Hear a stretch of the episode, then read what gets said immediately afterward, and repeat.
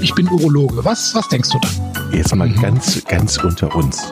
Wir müssen auch die Worte Penis und Hodensack in den Mund nehmen. Ja, ja. Und äh, das ist ja auch Sinn und Zweck äh, von so Veranstaltungen wie diesem Podcast, dass man das Ganze aus dieser Schmuddelecke so ein bisschen herausnimmt.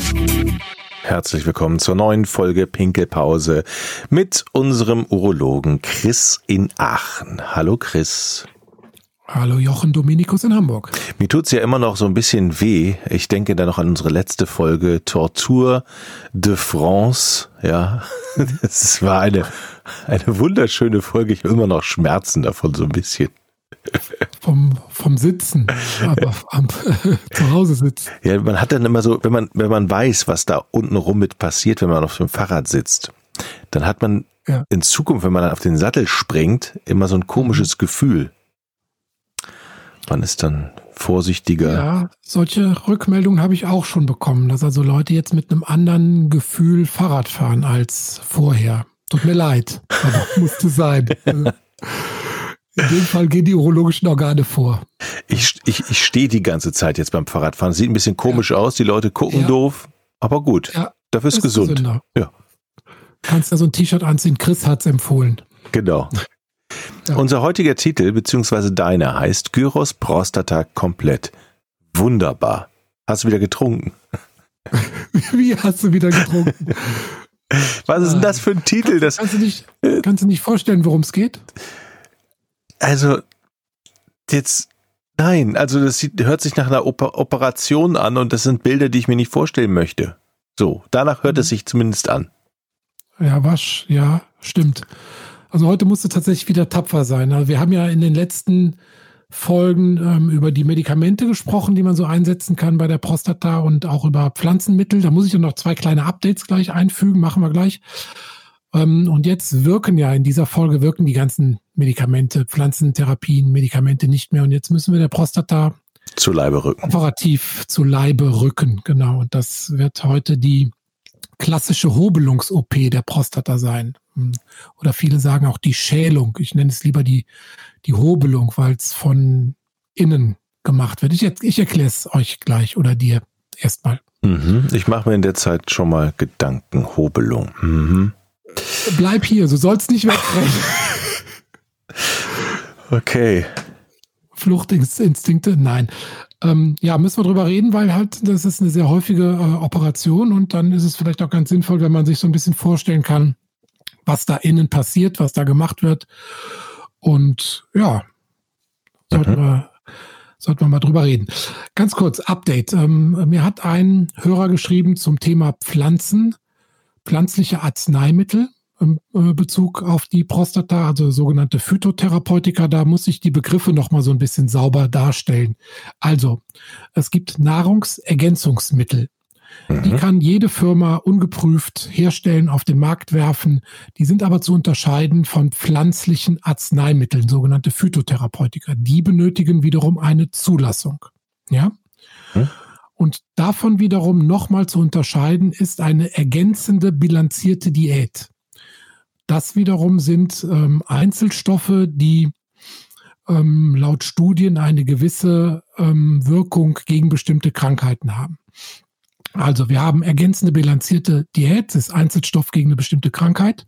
Wir haben Nahrungsergänzungsmittel, sind praktisch ungeprüfte ähm, na, ähm, Stoffe für die Gesundheit. Und wir haben pflanzliche Arzneimittel. Und bei den pflanzlichen Arzneimitteln muss man dann auch nochmal so ein bisschen die Studienlage checken. Da war, war ich vielleicht so ein bisschen ungerecht den pflanzlichen Arzneimitteln gegenüber, weil wir uns jetzt nur auf die Prostata natürlich bezogen haben. Und da gab es ja so ein paar Studien, die die Sägepalmenextrakte ähm, zumindest so halbwegs positiv dargestellt haben. Das ist natürlich für andere Krankheiten möglicherweise besser. Da kommen wir dann auch später noch zu. Also zum Beispiel bei Harnsteinen oder durch Spülungstherapie der Harnwege, Harnwegsinfektionen. Da spielen Pflanzentherapien, also Phytotherapeutika tatsächlich dann auch eine größere Rolle, als das jetzt vom Effekt her vielleicht bei der Prostata der Fall ist. Mhm. Genau. Und bei den Nahrungsergänzungsmitteln, da greife ich jetzt mal eben das bekannteste heraus, das ist Cranberry. Auch da gibt es wieder Unterschiede. Ne? Also jetzt am Beispiel Cranberry, wenn man den Inhaltsstoff äh, nimmt, das ist also der Wirkstoff, das ist Proanthocyanid. Und da gibt es wiederum Typ A und Typ B.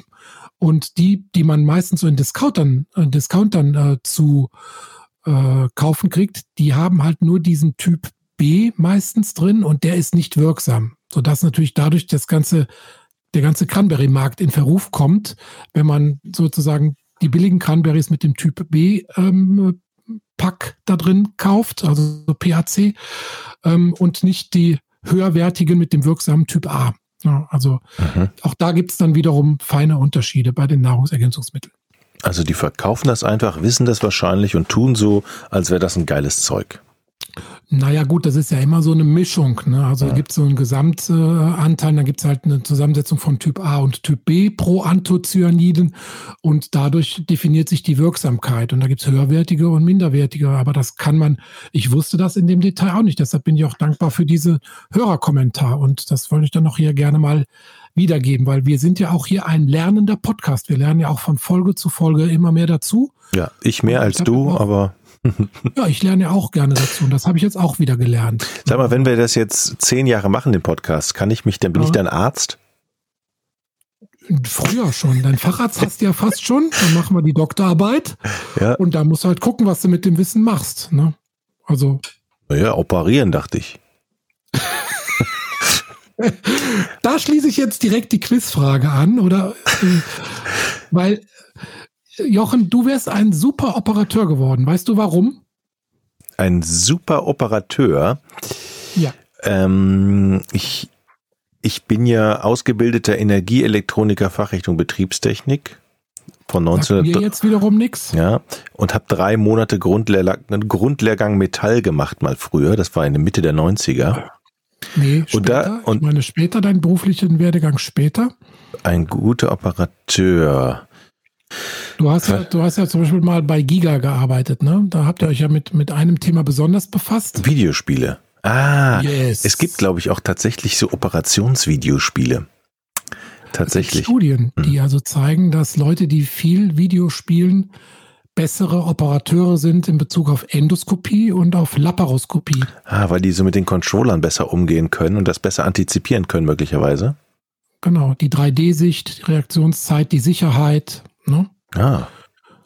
Ja, und ähm, deshalb wärst du, glaube ich, ein ganz guter Operateur geworden. Jetzt bin ich ja im besten Alter, um Arzt zu werden. Das heißt, wenn ich jetzt, ja. oder würdest du sagen, äh, würdest du abraten, weil das vielleicht ab einem gewissen Alter dann doch keinen Sinn mehr macht? Oder würdest du sagen, eigentlich kann man das in jedem Alter noch machen?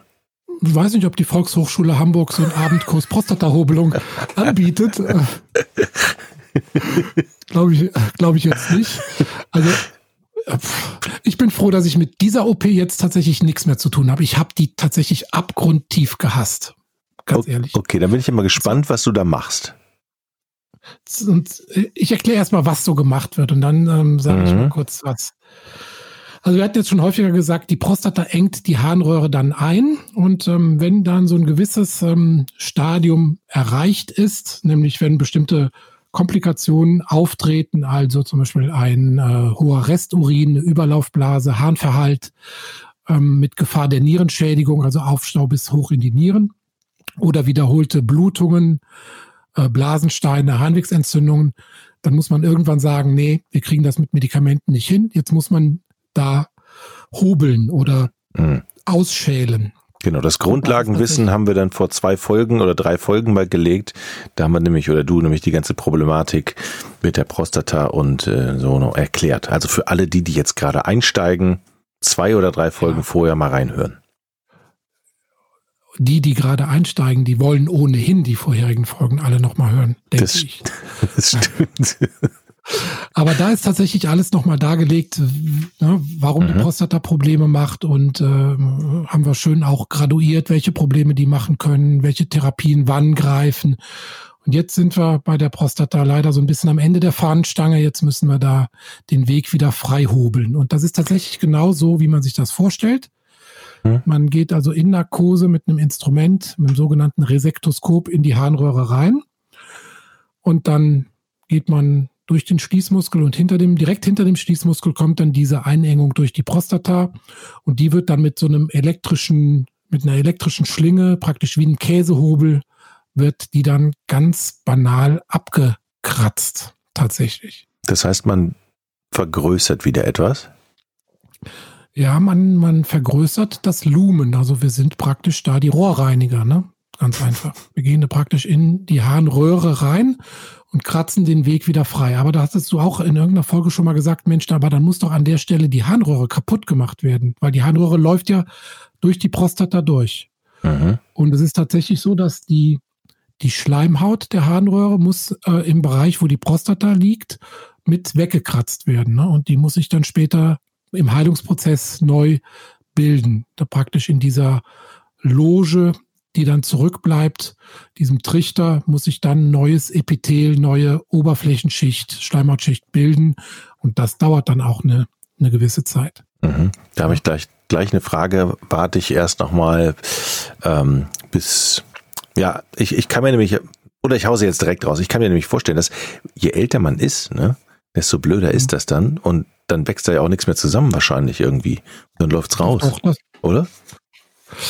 Du sprichst jetzt schon auf mögliche Komplikationen an. Ja, deshalb ja, hatte ich ja auch gesagt, Herr Doktor, dass ich die Frage vielleicht erst am Ende stelle, aber das ist mir nee, gerade eingefallen. Ja, ist ja okay. Nee, ist ja okay, aber du kannst ja jetzt mal, wenn, wenn ich das schon mal jetzt so grob beschrieben habe, was da passiert, kannst du ja schon mal sagen, was das mit dir macht, welche Ängste da in dir aufkommen, weil das, da bist du ja wahrscheinlich nicht der Einzige, der dann so reagiert. Also erstmal hört sich das, wenn ich, alleine wenn ich höre Elektrodraht in die Harnröhre, dann wird abgehobelt. Da habe ich, mhm. da stehen mir gerade die Haare schon zu Berge. Zum Glück hast du gesagt, man hat eine Narkose, schön, man kriegt nichts von mit. Mhm. Jetzt glaube ich aber auch, dass so eine Harnröhre ja auch jetzt nicht das stabilste unbedingt ist. Das heißt, man muss schon Vertrauen zum Arzt haben, dass er es drauf hat, oder? Ja, wobei diese, diese Hobelung, die ist tatsächlich so eine Art Standard-OP in okay. der Urologie. Also das lernt jeder Urologe im Rahmen seiner Facharztausbildung. Und klar, der eine kann es besser, der andere kann es nicht so gut. Ich habe das wirklich gehasst damals. Also es war, ich habe das auch dann später noch nach der Niederlassung eine Zeit lang gemacht, aber ich habe mich immer, also ich habe mich nicht wohlgefühlt. Ich habe einfach lieber eine schöne Schnitt-OP gemacht, wo man halt was offen liegen hat und man sieht, was man macht und man kontrolliert's und hier ist es halt wirklich so, du guckst wie in so einen Tunnel rein und schneidest einfach Gewebe schichtweise ab. Es blutet natürlich, dann ist es neblig, ne? Also dann, mhm. ja, dann siehst du natürlich nichts. Hast du einen Spülstrahl, der muss dann gut sein, damit das immer freigespült wird. Du musst auf die anatomischen Grenzen achten. Also du darfst natürlich nicht zu weit oben in die Blase hobeln, dann da sind die Harnleitermündungen. Du darfst nicht zu weit nach unten hobeln, da ist der Schließmuskel. Du darfst nicht zu tief in die Prostata seitlich reinhobeln, dann kommt nämlich die Schale der Prostata, die Kapsel, die sollte nicht perforiert, also durchlöchert werden. Ähm, ja, und dann hast du noch so eine unwürdige Haltung. Ne? Du sitzt da so praktisch, der Patient liegt in der sogenannten Steinschnittlage, also Rücken und Beine hoch, wie die Frau auf dem Frauenarztstuhl. Und dann guckt man halt durch die Harnröhre rein und der Arzt muss sich dazu natürlich verbiegen. Als ich das gelernt habe, da war noch nicht so eine Videokette Standard, dass man das auf dem, schön auf dem Monitor hätte ähm, einfach machen können.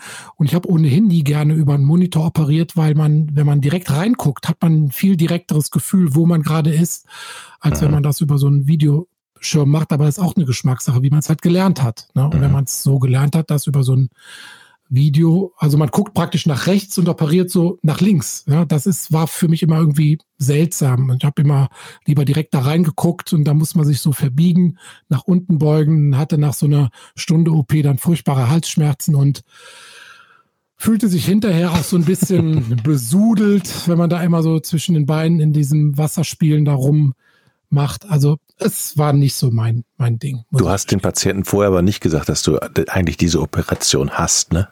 Du warst da sehr. Naja, das war ja meistens so, ähm, wenn man das als Assistent gelernt hat, hat der Oberarzt das gemacht, der war dann dabei. Und dann hat man als Assistent bestimmte OP-Schritte gemacht. Und wenn man es denn, ja, hat man jedes Mal mehr gemacht. Und wenn man es dann gut konnte, konnte man die OP von Anfang bis zum Ende machen. Das heißt, man war aber, wenn man noch kein Facharzt war, nie unbeaufsichtigt. Ja, und das wusste der Patient natürlich.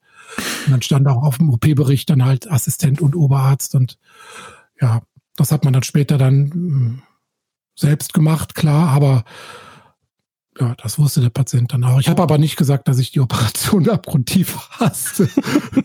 Wäre vielleicht doch doof gewesen. Sag mal, dieser, diese Schlinge, jetzt sagst du, die ist elektrisch, ne? Oder ist die heiß? Ja. Oder wird die heiß oder wieso? Beides, ne? Die ist elektrisch. Und dadurch wird die heiß. Oder? Genau, die wird, da wird so richtig ähm, Strom durchgejagt. Abge, abgekratzt. Du kannst okay. dir das wirklich so vorstellen, als ob du jetzt ein scharfes Messer nimmst oder ein elektrisches Messer und schneidest dir scheibenweise äh, deinen Daumenballen ab. So. Oh. Das ist nicht so schön, die Vorstellung. Und ich wüsste auch kein anderes Organ, wo das so gemacht wird. Also wo einfach wirklich unter Missachtung der anatomischen äh, Strukturen da einfach der Weg wieder freigebaggert wird. ähm, Was kann denn so passieren? Letztlich ist das, wie gesagt, eine Standard-OP. Ja, aber das heißt ja nicht, dass nichts passieren kann. Ich will erstmal gern die positiven Aspekte. Äh, Sehr gut, das Positive oder, zuerst. Oder, vielleicht aber kurz auf das Instrumentarium. Also du kannst dir ja vorstellen, dieses Gerät, das Resektoskop, ähm, braucht ja mehrere ähm, Fähigkeiten. Es muss erstens eine Kamerasicht haben also eine Kamera mit Licht, ein Lichtleiter sein, eine Kamera. Es braucht einen Zulauf für Flüssigkeit, damit also ein guter Spülstrahl da ist. Es braucht einen Ablauf für Flüssigkeit und es braucht einen Kanal, wo dieses, diese Schlinge, also diese elektrische Schlinge durchgeführt wird.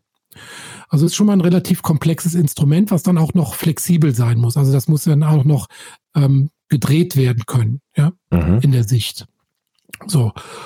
Und ähm, ja, da muss man erstmal schon mal lernen, mit diesen ganzen Schläuchen, die dann da zu und abführen, äh, parat zu kommen. Das Hand, die Handhabung dieses Instrumentes ist dann schon mal so ein bisschen komplex zu erlernen.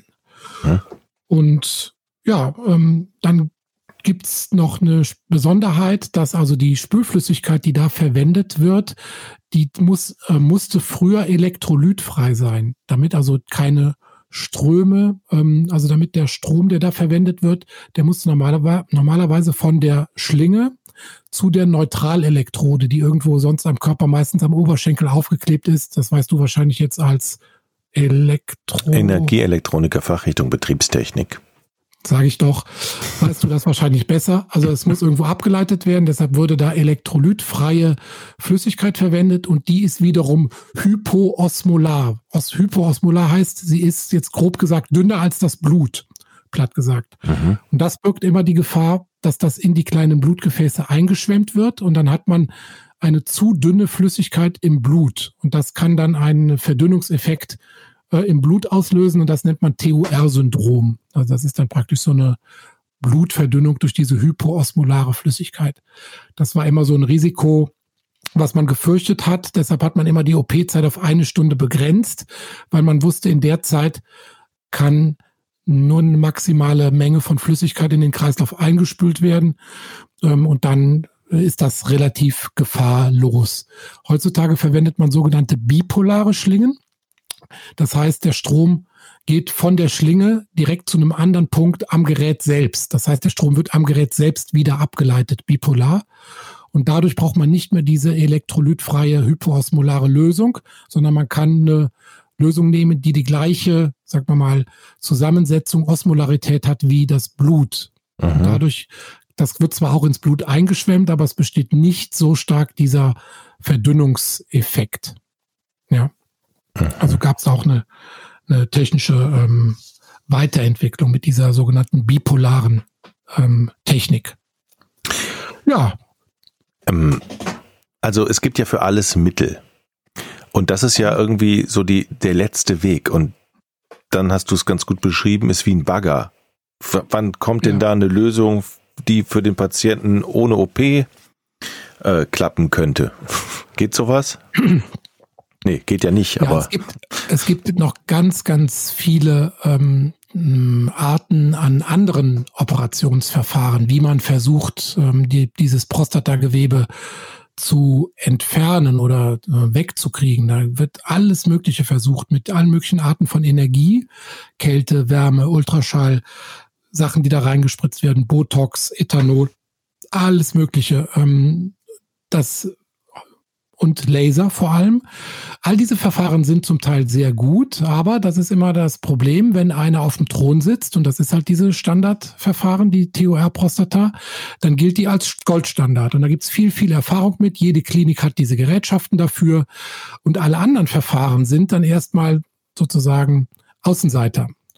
Da hat halt eine Klinik mal dieses Gerät, eine andere Klinik ein anderes Gerät und da müssten die, müsste die Studienlage schon so gut sein und die Fallzahlen in diesen Studien so hoch, dass man äh, sagen kann, okay, dieses Verfahren ist gleichwertig gut wie diese Standardhobelung. Ähm, und dann gibt es ja auch noch den gemeinsamen Bundesausschuss, also eine, eine Behörde, die dann sagt, okay, wir akzeptieren jetzt, dass ein anderes Verfahren genauso gut ist und bezahlen das auch. Kommt ja noch dazu. Mhm. Natürlich kann der Patient sich schonendere Verfahren wünschen und sagen, okay, die Datenlage ist vielleicht noch nicht so gut, aber ich möchte halt ein anderes Verfahren haben. Dann muss er das in vielen Fällen dann auch selbst zahlen, wenn er das dann so wünscht. Also diese Hobelung, über die wir jetzt die ganze Zeit sprechen, ist immer noch der Goldstandard und das, was gemeinhin von der Kasse bezahlt wird und auch empfohlen wird. Und ich will das ja auch jetzt nicht hier verteufeln, um Gottes Willen. Das ist eine gute, sichere OP. Mhm. Ja, ähm, die dann auch den gewünschten Effekt erzielt. Ja? Also wenn wir jetzt mal auf die ähm, sagen wir mal, Besserung äh, der, der, der äh, Parameter, die man so haben möchte, äh, guckt, dann äh, ist in Studien das so, dass der Harnstrahl sich von der Stärke her mehr als verdoppelt. Mhm. Plus 115 Prozent. Ja. Das heißt also, du hast hinterher wirklich einen Strahl wie die Feuerwehr. Und ja. Und der, der Blasenmuskel, der muss äh, um etwa fast die Hälfte weniger Druck ausüben, um die Blase zu entleeren. Das heißt, es geht also auch nachgewiesen, viel, viel leichter, die Blase zu entleeren. Der Resthahn reduziert sich um 60 Prozent. Also die Effekte sind schon, da muss man erst, muss ein anderes Verfahren erstmal rankommen. Ne? Also es ist ein extrem wirksames Verfahren. Auch wenn es natürlich für den Laien sehr ungemütlich klingt, dass da einer mit so einem Stab reingeht und innen Gewebe abkratzt. Deshalb heißt es ja auch heute diese Folge Gyros Prostata komplett, weil diese Späne, die man da, die man da abkratzt, die, wenn man die dann hinterher rausspült, die sehen tatsächlich halt wirklich aus wie so Gyrosstreifen. Ne? Ja. Sag mal, machen das oder müssen das meist Ältere über sich ergehen lassen oder habt ihr auch junge Patienten, die daran müssen?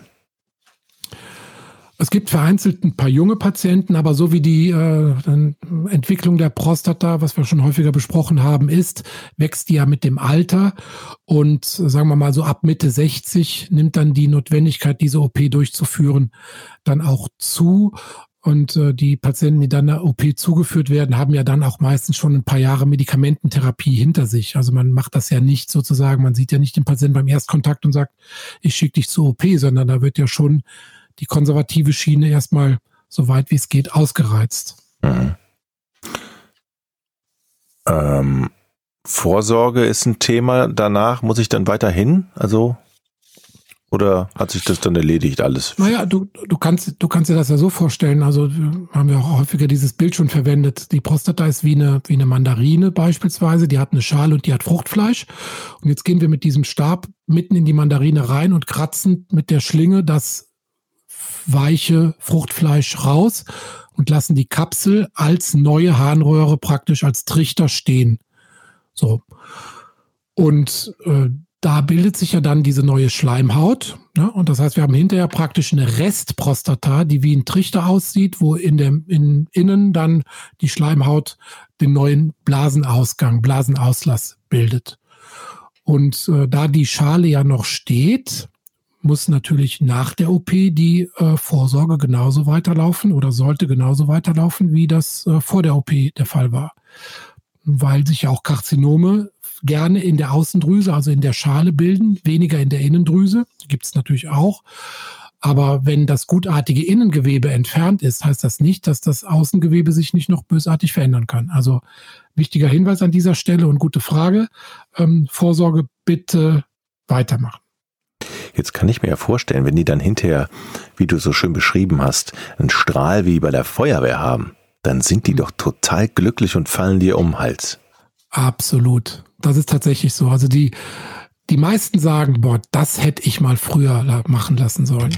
Ja, also hm. natürlich erst, wenn diese Phase des äh, Heilungsverlaufs abgeschlossen ist. Am Anfang, da äh, jammern die meisten noch so ein bisschen. Du kannst dir ja vorstellen, ähm, da ist ja innen dann eine relativ große Wundfläche. Also wenn man so, der sich das vorstellt und äh, klappt mal so eine Prostata gedanklich auf oder siehst ja, wenn du eine Mandarine schälst und legst die Schale so aufgeklappt hin, dann siehst du ja, was das für eine große Fläche dann ist. Ne? Hm. Und so eine Wundfläche hat man dann halt innen und die muss halt neu äh, epithelialisiert werden und das kann am Anfang, wenn der Urin da drüber läuft, kann das noch brennen und da kann noch mal immer so eine Gewebeflocke abgehen, ähnlich wie bei einer Schürfwunde. Ne? Wenn man mal mhm. so mit dem Fahrrad hingeflogen ist und hat so eine Schürfwunde am Ellenbogen und dann geht die Kruste ab, dann ist ja darunter so eine gelbliche Schicht. Ne? Und solche Gewebestücke bilden sich dann auch innen und die gehen dann immer wieder in Etappen immer mal wieder ab und sind dann im Urin auch zu sehen. Das heißt, da sind viele Patienten auch beunruhigt, weil sie dann immer wieder solche Gewebestücke im Urin auch finden. Kann auch mal nachbluten. Ja. Schön. Insbesondere, ja, insbesondere wenn man jetzt sehr früh mit körperlicher Arbeit wieder anfängt. Der Klassiker ist Gartenarbeit. Ne? Also viele Männer, gerade ältere Herren, wollen dann sehr schnell wieder in ihren geliebten Garten. Mhm. Und da wird dann schnell mal wieder ein bisschen zu viel gemacht. Und durch äh, körperliche Belastung, Heben, Bauchpresse, kann dann mal so ein kleines Blutgefäß nochmal aufgehen und das kann dann nochmal zu einer ganz anständigen Nachblutung auch führen. Und diese Phase dauert ungefähr vier bis sechs Wochen, bis man da wieder so ganz, bis das alles so weit abgeheilt ist. Und dann kommen diese Aha-Effekte. Boah, das hätte ich mal früher machen lassen sollen. Jetzt haben einige Hörer das wahrscheinlich gehört und sagen wahrscheinlich, die möchte ich dann direkt haben, die OP, bevor ich das mit Medikamenten versuche. Aber bitte nicht von Herrn Pies, der hat nämlich keine Lust dazu. Ich weiß nicht, ob wir das jetzt so schmackhaft gemacht haben, aber es wäre auf jeden Fall nicht der korrekte Weg. Ja. Also, es sei denn, der Patient hat sich eh schon zu Hause lange mit Harnwegsinfekten und äh, sonstigen Komplikationen rumgeschlagen, bevor er überhaupt zum Urologen gegangen ist. Dann gibt es auch schon mal Fälle, die müssen dann direkt zur OP weitergeschickt werden. Chris, jetzt ja. weiß ich, was Prostatagyrus ist. Sehr schön. Ähm, eine, eine Sache muss ich noch ergänzen, und zwar, äh, wenn die Prostata eine gewisse Größe überschreitet, oh, oh. dann kann man, dieses, kann man dieses Verfahren nicht mehr machen. Na, dann muss man ähm, offen operieren, weil es gibt eine Größenlimitierung bei diesem Verfahren, eben weil, wie ich eben gesagt habe, man kann ungefähr, sagen wir mal, so ein Gramm, gut ein Gramm pro Minute abkratzen, statistisch. Und die OP ist ungefähr auf eine Stunde limitiert. Das heißt also, wir haben so 60 hm, Gramm Prostata oder bei einem sehr versierten Operateur auch mal 80 Gramm als Obergrenze. Und dann wird es aber auch innen schon unübersichtlich, wenn man so eine große Wundfläche zu bedienen hat da. Ja, aber ich, wenn ich jetzt eine Tafel Schokolade hat 100 Gramm, ne? Also 80 Gramm ist ja schon ordentlich. Das ist schon ordentlich, genau. Und ja, dann hat man halt wirklich eine große Wundfläche innen und ab einer gewissen Größe empfiehlt man dann auch tatsächlich andere Verfahren. Früher war das äh, Standard-Alternativverfahren die offene OP also wo man praktisch wirklich eine Schnitt-OP im Unterbauch macht und ähm, dann durch die Blase zur Prostata hingeht oder vor der Blase zur Prostata hingeht, dann die Prostatakapsel eröffnet und wirklich ganz banal mit dem Finger dieses Fruchtfleisch, das kann man, kannst du dir wirklich vorstellen, wie bei einer reifen Frucht, mit dem Finger das Fruchtfleisch von der Schale trennen, raus enukleieren nennen wir das, dann den, den Eröffnungsrand der Prostata vernähen und diese Loge mit ähm, einem äh, Katheterballon tamponieren, also ausstopfen, damit das eine Blutstillung ergibt von innen. Mhm. Mal eine persönliche Frage. Die erste OP, die du gemacht hast, ja. da, diese da, diese OP hier, diese erste Gyros-OP. Ja. Was ging in dir vor? Da darf man ja keinen Millimeter zittern, wenn man da so eine elektrische Schlinge ja, irgendwo drin hat schon nervös. Ne? Also die erste OP weiß ich noch, also da lässt einen der Oberarzt gerade mal so vom Blasenhals, wo es unkritisch ist, bis Mitte der Prostata abhobeln. Die kritische Stelle ist wirklich unten an der Prostataspitze, weil da ist direkt der Beckenboden und der Schließmuskel. Und das darf auf gar keinen Fall verletzt werden. Ne? Denn wenn der Schließmuskel verletzt ist, kommt es zu einer Inkontinenz, Urinverlust. Und das ähm, ist auch nur schwer reparabel. Ähm, und das darf auf keinen Fall passieren. Es passiert ähm, statistisch mal in vielleicht ein Prozent, würde ich jetzt mal so, ich habe jetzt die mhm. exakten Daten leider nicht hier vorliegen, ähm, ist selten. Aber, äh, aber ein Prozent schon. Ne? Passieren. Ne? Ja. Und ähm, es gibt ja auch Patienten, die sind einfach schon so ein bisschen vorgeschädigt. Also die haben zum Beispiel eine neurologische Erkrankung, die haben einen Parkinson oder einen ähm, ähm, Zustand nach Schlaganfall oder irgendwas, die können per se den Beckenboden nicht so gut ansteuern vom Nervensystem her und nicht so gut anspannen, ja. Und die haben natürlich dann alleine schon dadurch, dass die Prostata nicht mehr wie so ein Puffer, wie so ein Stopfen davor sitzt, dadurch dahinter ja schon ein äh, höheres äh, Inkontinenzrisiko, weil einfach mehr Urindruck von oben beim Husten, Lachen, Niesen direkt auf den Schließmuskel einwirkt. Das heißt, der muss gar nicht ähm, organisch geschädigt sein. Der kann einfach dann schon überfordert sein mhm. durch den Druck von oben. Hm.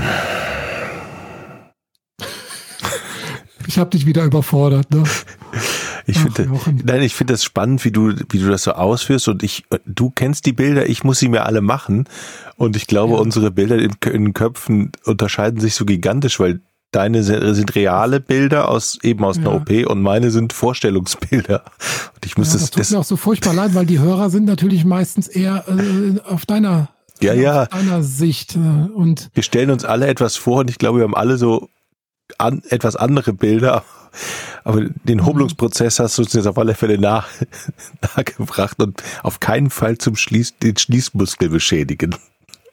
Ja, das wissen die Urologen aber alle sehr, sehr gut. Also da wird dann auch ein großer Bogen drum gemacht, manchmal zu großer Bogen. Dann bleibt nämlich unten an der Prostataspitze noch zu viel Gewebe stehen. Dann hat man oben schön ausgeholt, aber unten ist dann immer noch so ein Pfropfen, der dann den Weg versperrt. Also das muss schon, muss man schon irgendwie gerade an der Prostataspitze sauber, sauber modellieren. Sag ich mal so. Ja, auch eine schöne Folge. Gyros Prostata komplett. Ja, ich habe so ein bisschen schlechtes Gewissen diesmal, gehe ich mit einem schlechten Gewissen hier raus, weil mein Enthusiasmus konnte ich jetzt, glaube ich, nicht so ganz übertragen, aber egal. Nee, nee, nee, nee, nee, hast du schon. Und du hast ja auch ganz eindeutig ja. gesagt, das ist nicht deine Lieblings-OP. ich bin, ich, ja. bin, ich bin gespannt, wenn es zu deiner Lieblings-OP kommt. Welche ist das denn? Das war tatsächlich diese offene OP der Prostata, ja. also diese Adenomektomie, weil das ist wirklich, das ist so ein Ach, bisschen schön. wie wie pickeldrückend. Also jetzt, jetzt platt gesagt, also das ist so ein, man, man hat dann wirklich, man greift praktisch in die Prostata rein und enukleiert die und hat dann hinter diese Drüse einfach so wie eine dicke, fette Kastanie in der Hand. Und das ist schon irgendwie was Besonderes. Genau. Das, äh, ja, das war eigentlich so meine, meine Lieblings-OP. Weil mit mhm. geringem Aufwand hast du einen ziemlich guten Effekt. Mhm. Hm. Mein Wunsch wäre ja mal, ähm, bei so einer irgendeiner so einer OP einfach daneben zu stehen und einfach den Ärzten zuzugucken, was die so reden, wie die sich so verhalten, werden die nervös. Weißt ähm, du was, Jochen? Wir machen mal, wir machen mal einen Außentermin, wir beide. Ein Podcast bei einer OP. Warum denn nicht? Nee, danke. Wir fragen mal bei einer Klinik an und dann gehen wir da mal hin. Das machen wir. Und dann flüstern wir und dann lassen wir uns erklären, was da gerade genau. passiert. Genau. Dann sagen wir, guck mal, Jetzt hat er den Schließmuskel verletzt. Oh Gott. Wir müssen gehen, Chris. Die werden oh, gleich alle hektisch. Bau dir. Sehr gut. Machen wir, Chris. Okay. Danke. Schönen Gruß nach Aachen. Tschüss. Ja, ciao, ciao. Mach's gut. Ich bin Urologe. Was, was denkst du da? Jetzt mal mhm. ganz, ganz unter uns wir müssen auch die Worte Penis und Hodensack in den Mund nehmen. Ja, ja. Und äh, das ist ja auch Sinn und Zweck äh, von so Veranstaltungen wie diesem Podcast, dass man das Ganze aus dieser Schmuddelecke so ein bisschen herausnimmt.